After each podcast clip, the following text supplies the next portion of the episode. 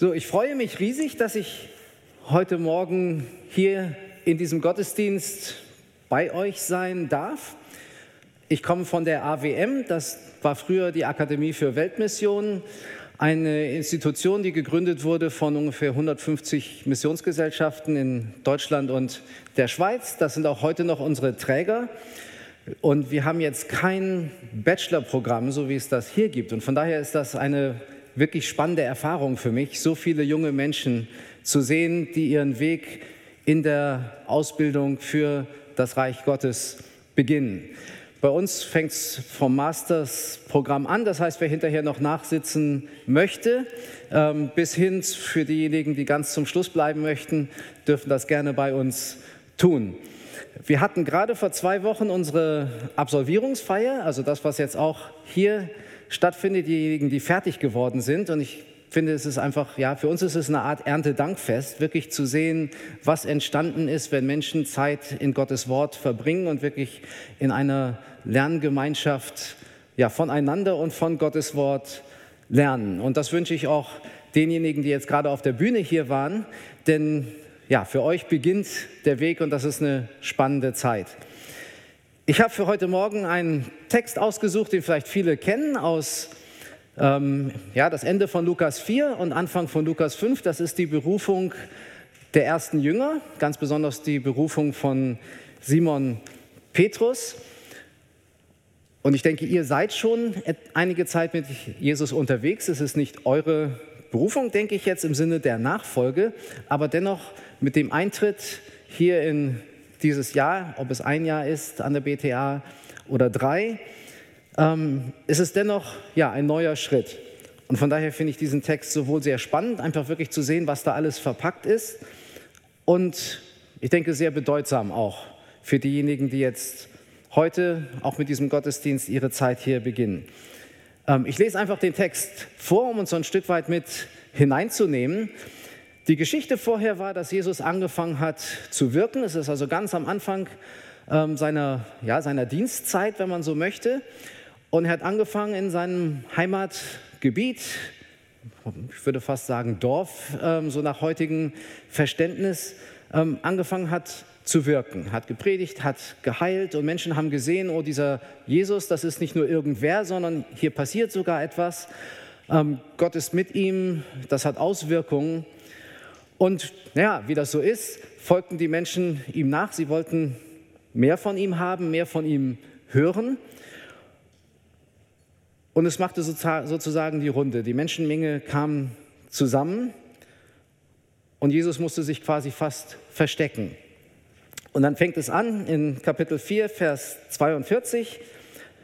Am nächsten Morgen verließ Jesus das Haus und zog, in eine einsame, zog sich in eine einsame Gegend zurück. Aber die Leute suchten ihn überall und als sie ihn endlich gefunden hatten, wollten sie ihn festhalten. Er sollte bei ihnen bleiben. Doch er wies sie ab. Ich muss die rettende Botschaft von Gottes neuer Welt auch in alle anderen Städte bringen. Das ist mein Auftrag. Er ging weiter und predigte in den Synagogen von Galiläa. Eines Tages drängte sich am See Genezareth eine große Menschenmenge um Jesus. Alle wollten hören, was er von Gott erzählte. Am Ufer lagen zwei leere Boote. Die Fischer hatten sie verlassen und arbeiteten an ihren Netzen. Da stieg Jesus in das Boot, das Simon gehörte. Er bat ihn, ein Stück auf den See hinaus zu rudern. Vom Boot aus sprach Jesus dann zu den Menschen. Anschließend sagte er zu Simon, fahrt jetzt wieder hinaus auf den See und werft eure Netze aus. Herr, erwiderte Simon, wir haben die ganze Nacht gearbeitet und nichts gefangen aber weil du es sagst, will ich es wagen. Sie warfen ihre Netze aus und fingen so viele Fische, dass die Netze zu reißen anfingen. Deshalb winkten sie den Fischern in anderen Booten, ihnen zu helfen. Bald waren beide Boote bis zum Rand beladen, sodass sie beinahe sanken. Als Simon Petrus das sah, fiel er erschrocken vor Jesus nieder und rief, Herr, geh weg vor mir, ich bin ein sündiger Mensch. Er und alle anderen Fischer waren fassungslos über diesen Fang. Auch Jakobus und Johannes, die Söhne des Zebedeus, die Simon bei der Arbeit geholfen hatten. Aber Jesus sagte zu, Simon, fürchte dich nicht. du wirst jetzt keine Fische mehr fangen, sondern Menschen für mich gewinnen. Sie brachten die Boote an Land, verließen alles und gingen mit Jesus. Ich finde das eine unheimlich spannende Geschichte, in der sehr, sehr viel zusammenkommt. Da ist ein richtiger Spannungsbogen, empfinde ich mehrere sogar. Und der erste, in dem ersten würde ich sehen, dass Jesus sich seiner Berufung bewusst ist. Und zwar diese ja, Begebenheit, ich denke, wir können uns da hineinversetzen. Jesus wirkt zu Hause, die Menschen beobachten das und merken das und sagen, das ist ja richtig gut, das ist eigentlich das, was wir brauchen. Das ist jemand, ähm, der heilt, jemand, der Gott auf seiner Seite hat. Und ganz natürlich sagen sie zu Jesus, du musst hier bleiben, du darfst nicht weggehen, wir brauchen dich, es gibt auch hier so viel zu tun. Und Jesus sagt ganz klar, ich habe eine größere Berufung. Ich bin berufen, auch anderen die gute Nachricht zu bringen. Und hier ist dieser Spannungsbogen von ja, Jesus, der sich quasi fast loseisen muss von seinem eigenen Ort, weil die Menschen ihn festhalten wollen, um loszugehen und eigentlich das Werk zu tun, zu dem Gott ihn berufen hat. Und bei den Jüngern ist es relativ ähnlich. Die Jünger sind am Fischen, die gehen ihrem Handwerk nach. Die sind dabei, jetzt während des Tages ihre Netze zu flicken. Aber im Grunde genommen sind sie in ihrem normalen, kleinen, sag ich mal, Leben, ernähren ihre Familie. Sie sind Fischer. Und jetzt kommt diese Begegnung mit Jesus und am Ende sagt Jesus, die alte Übersetzung sagt, ich will euch jetzt zu Menschenfischern machen. Und dieser Spannungsbogen auch dieses erst in erster Linie für sich selbst zu sorgen, ohne dass das negativ gemeint ist, ein Leben für sich selbst zu leben und dann durch die Begegnung von Jesus verändert zu werden, um anzufangen, ein Leben für andere zu leben. Jesus hatte das, als er in seinem Ort bedrängt wurde von Menschen, die sagten, du musst hier bleiben, wir brauchen dich, du sollst uns Gutes tun, dass er eine Perspektive hatte, die größer war als das, dass er anfangen konnte, die Welt mit Gottes Augen zu sehen, nicht nur mit den eigenen, nicht nur mit den menschlichen.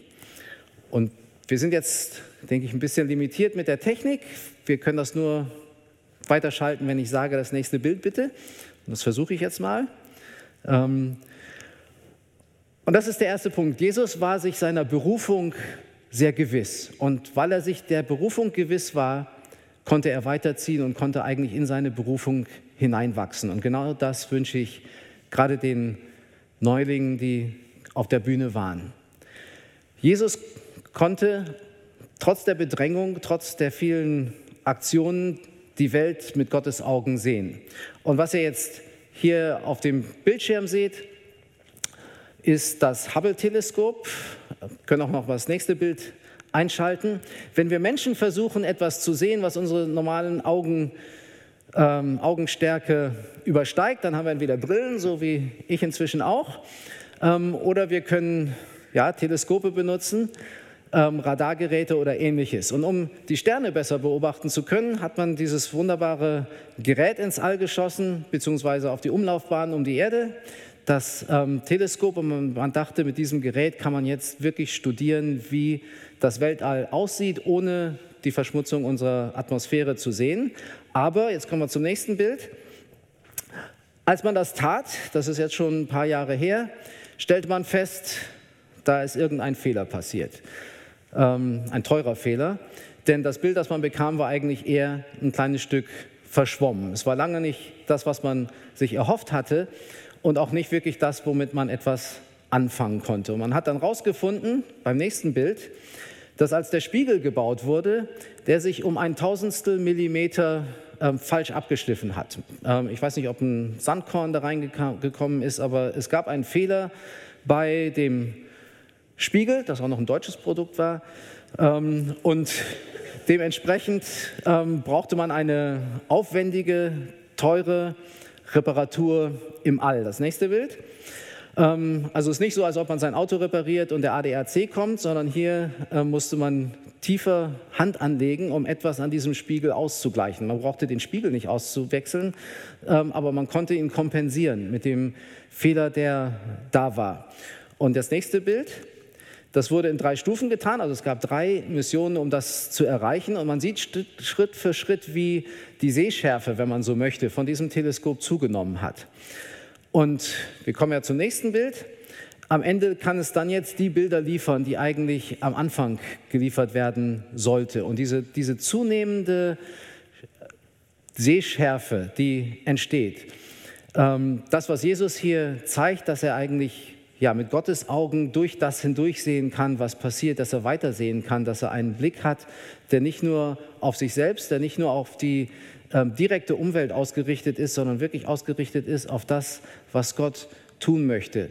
Dieses tiefere Verständnis von Gottes Wort, dieses immer schärfer werdende Wahrnehmen, diesen Blick, den wünsche ich uns allen, denn ich denke, das brauchen wir allen, aber ganz besonders auch denjenigen, die hier unterwegs sind, um Gottes Wort weiter zu lernen. Das nächste Bild zeigt das Gleiche und wir können gleich zum nächsten gehen. Das ist ja quasi unsere Milchstraße gesehen und ich wünsche mir, egal ob ihr ein, zwei oder drei Jahre dort äh, hier an der BTA seid, dass ihr wirklich zunehmend einen scharfen Blick bekommt. Scharfen Blick für Gottes Wort, aber auch scharfen Blick dafür, was Jesus in dieser Welt auch heute tut. Der zweite Punkt und das nächste Bild, ähm, das ich sehr spannend, spannend finde an dieser Begebenheit, ist, dass Jesus die Professionalität der Jünger gebraucht, aber auch aufzeigt, dass diese Professionalität nicht ausreicht. Jesus sagt nach seiner Predigt, Petrus, jetzt fahr wieder hinaus und werf die, die Netze nochmal nach draußen. Und ich denke, es ist leicht für uns, uns darauf zu fokussieren, dass wir wissen, am Tag gibt es keine Fische, beziehungsweise die Fische sind ganz tief im See. Das ist nicht die Zeit, wo man eigentlich zum Fischen geht. Und wir staunen darüber, dass Petrus das dennoch tut. Und ich denke, das ist auch zum Staunen, denn Petrus wusste genau, nachdem der ganzen Erfahrung, die er hat, hat das wenig Aufsicht auf Erfolg gehabt. Und er sagt, aber im Gehorsam auf dich, Herr, tue ich es trotzdem. Und das ist der spannende Teil. Was wir aber, ich denke, leicht übersehen, ist, dass von dem Augenblick an, wo die Jünger sich auf den Weg machen, wieder auf den See hinauszufahren, wieder die Netze herunterzulassen, von dem Augenblick benutzen sie eigentlich ihr Handwerk. Sie benutzen das, was sie gelernt haben. Sie benutzen die Netze, schätze ich mal, die sie gerade vorher geflickt hatten, den Tag über. Das heißt, von dem Augenblick, wo sie sagen, Herr, wir tun das, du ähm, willst, dass wir auf den See fahren, im Gehorsam, aber auch im Glauben, im Vertrauen, dass was Gutes daraus wird, machen wir uns auf den Weg. In dem Augenblick benehmen sie sich wieder als Fischer in der Arbeit, in dem Handwerk, was sie gelernt haben. Sie fangen nicht an zu sagen, hm, Herr Jesus, normalerweise werfen wir die Netze so aus, sollen wir das dieses Mal anders machen? Ähm, oder normalerweise fahren wir in diese Richtung, da sind meistens die Fische. Ähm, möchtest du, dass wir vielleicht irgendwo anders hingehen, sondern sie gehen einfach mit dem Handwerk, was sie gelernt haben, los im Gehorsam darauf, dass Jesus das gebrauchen wird, beziehungsweise dass der Fang, den er sozusagen versprochen hat, beziehungsweise den sie vermuten, dass er da wird, sich auch wirklich materialisiert. Und dieses, diese Verbindung aus Professionalität, das ist heute fast so ein Unwort unter Christen, denke ich, ähm, kann man auch falsch verstehen, aber ich sage mal fachlicher Kompetenz, auch vorbereitet sein, auch durchaus wirklich tief nachzudenken, aber dem Gehorsam zu wissen, dass unser Vermögen, auch unser Denken nicht ausreicht, um letztlich Frucht zu bringen. Aber diese beiden Dinge zusammenzubringen, das übernatürliche Wirken des Heiligen Geistes und unsere Vorbereitung und Bereitschaft, das, was wir mitbringen, von Jesus gebrauchen zu lassen, das finde ich einen ganz spannenden Aspekt, der Arbeit und des Weges mit Jesus, auch nach über 30 Jahren noch. Ähm, und das, denke ich, ist auch das, was hier geschieht. Wenn ihr beginnt, aus Gottes Wort zu lernen, wenn ihr lernt, wie man Predigten vorbereitet, wie man auch ja, in der Mission interkulturell unterwegs ist, dennoch zu wissen, all unsere Professionalität wird nicht den Erfolg bringen, wird nicht die Frucht einbringen, die wir uns erhoffen. Und auch da gibt es ein interessantes Beispiel, das ich fand. Ich habe in meiner Zeit in Asien einige Nebenberufe gehabt. Ähm, ein Nebenberuf sozusagen für einige Jahre war mit der Flugsicherung zu arbeiten. Und ich habe mich sehr äh, vorher schon für die Fliegerei interessiert. Und es gibt eine ganz interessante Begebenheit, die, denke ich, auch zu diesem Thema Professionalität und äh, Begrenztheit der Professionalität spricht. Und zwar das nächste Bild. Ähm, möchte ich euch Samuel Pierpoint Langley vorstellen. Ähm, jemand, der ähm, am Anfang beziehungsweise noch vorm Anfang des letzten Jahrhunderts gelebt hat. Jemand, der gerne auch berühmt werden wollte, der Erfinder war. Es war die Zeit vieler großer Erfindungen. Und man dachte, die nächste große Erfindung, die wartet, ist die Fliegerei. Ist letztlich, dass man dahin kommt, zu lernen, wie etwas, was schwerer als Luft ist, ähm, abheben und fliegen kann. Und ähm, Samuel Pierpoint Langley war jemand, der prädestiniert war, diese Erfindung zu tun. Er war akademisch berühmt, war Professor für Mathematik an der US Naval Academy. Ähm, er hatte angesehene Positionen. Er war ähm, Sekretär des äh, Smithsonian Instituts äh, in New York, ganz bekannte, auch ehrenwerte Institution. Er war sehr vernetzt, hatte sowohl reiche als auch ähm, ja, bedeutsame Freunde. Andrew Carnegie, der ähm, ja, fast ganz Amerika mit Stahl beliefert hat, gehörte dazu. Alexander Graham Bell, der Erfinder des Telefons, gehörte zu seinen engen Freunden. Da war also sowohl Geld als auch ähm, ja, das ganze Netzwerk. Er war voll finanziert vom US-Verteidigungsministerium, die natürlich sehr darauf gehofft haben, endlich Flugzeuge haben zu können. Und er hatte Zugriff auf alle möglichen Materialien, also das, was man zum Fliegen braucht, Aluminium, irgendwas, was leicht ist und stabil. Ähm, da konnte er drauf zugruppen und natürlich ein Dream Team zusammenstellen aus allen möglichen Menschen, die fähig waren, wirklich ähm, das Beste, was Amerika damals hatte. Und er wurde quasi verfolgt von der Presse. Die New York Times war letztlich vorne und hinten um ihn herum, um zu sehen, wie dieses Dream Team jetzt die Fliegerei erfinden könnte. Meine Frage an euch, hat irgendjemand je von Samuel Pierpoint Langley gehört? Irgendjemand kennt ihn? Irgendwas scheint also nicht zu funktionieren zu haben mit dem Projekt. Wir kommen zum nächsten, ähm, nächsten Bild. Es gab zwei Brüder, nicht weit weg davon, ähm, etwas mehr als 100 Meilen, glaube ich. Ähm, sie hatten keine Finanzierung, aber ein Fahrradgeschäft und haben im Grunde genommen aus ihrem Fahrradgeschäft sowohl das Material bezogen, ähm, was man eben zum Fahrradbauen so hat, ähm, aber auch die ganzen Finanzen, haben sich selbst finanziert, haben keine Kredite bekommen könnten, weil sie nicht kreditwürdig waren. Ähm, sie hatten keine besonderen Bekanntschaften außerhalb ihres Ortes, ähm, keine akademischen Abschlüsse, deswegen sollte ich die Geschichte hier wahrscheinlich gar nicht erzählen. Ähm, aber sie ist dennoch, denke ich, bedeutsam und, und sagt sehr viel. Also es gibt viele in ihrem Team, die hat noch nicht mal die Highschool abgeschlossen. Es gab keine Zeitung, es gab auch kein Interesse an irgendwelchen Zeitungen. Aber was ihnen gelungen ist, ist Menschen in ihrem Ort zu begeistern für die Idee, ähm, die Fliegerei zu erfinden. Etwas zu erfinden, was fliegen kann. Und so haben sie letztlich ähm, während der Woche in ihrem ähm, Fahrradgeschäft gearbeitet und sich vorbereitet, am jedem Wochenende ungefähr fünf Versuche ähm, zu machen. Ich weiß nicht, wie viele davon letztlich dann fehlgeschlagen sind. Es muss ja sehr, sehr lange gedauert haben, bis sie es immer wieder verbessert haben.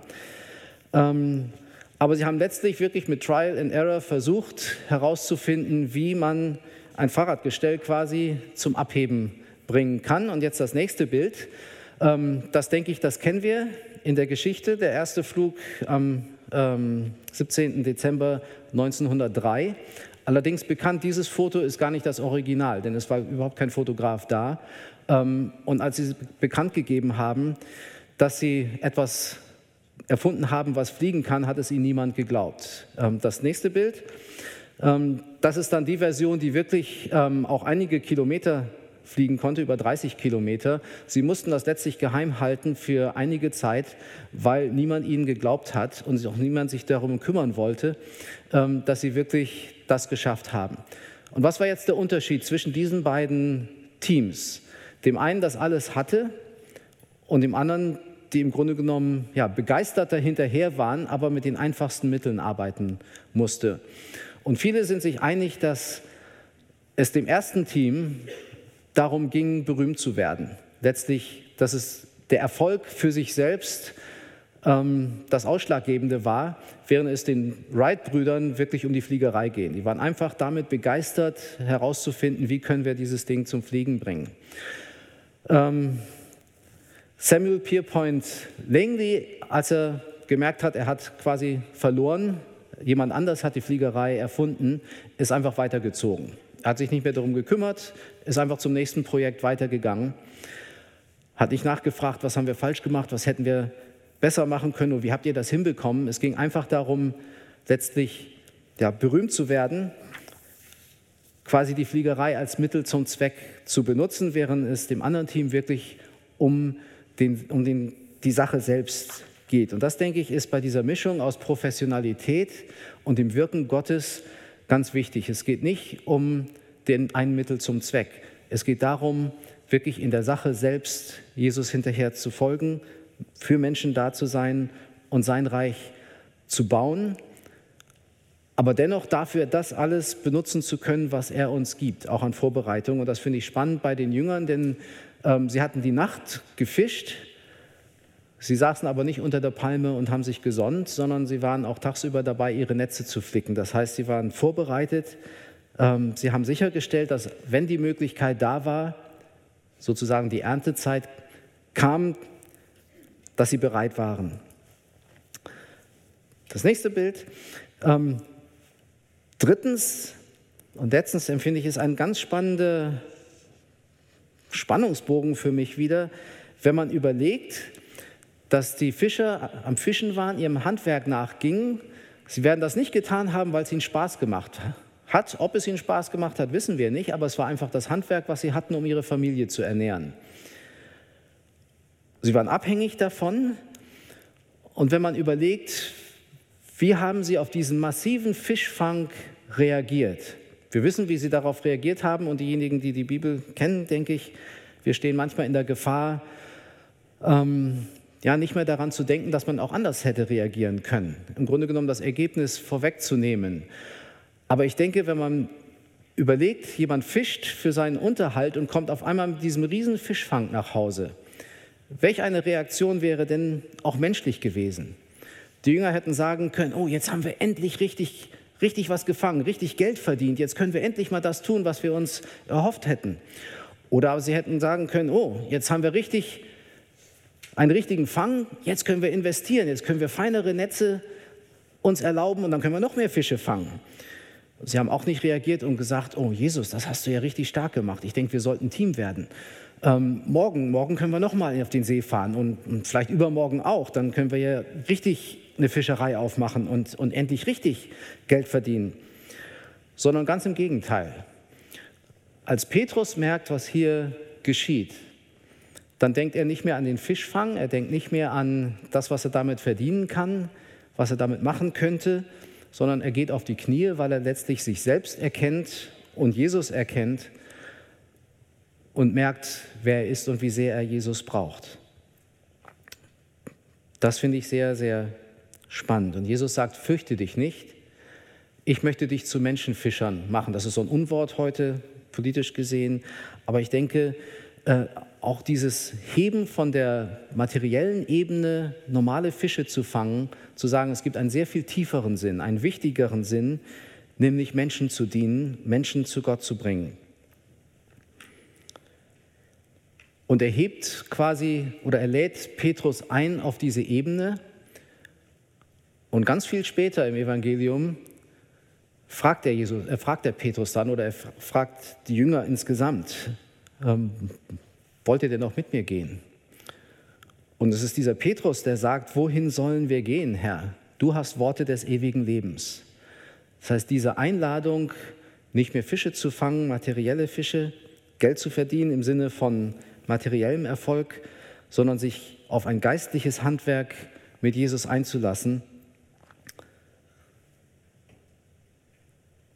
Ja, das wird letztlich begrüßt, was anderes hätte ich denn machen sollen. Das ist die Entscheidung, die mein Leben zu dem gemacht hat, was es heute, heute ist.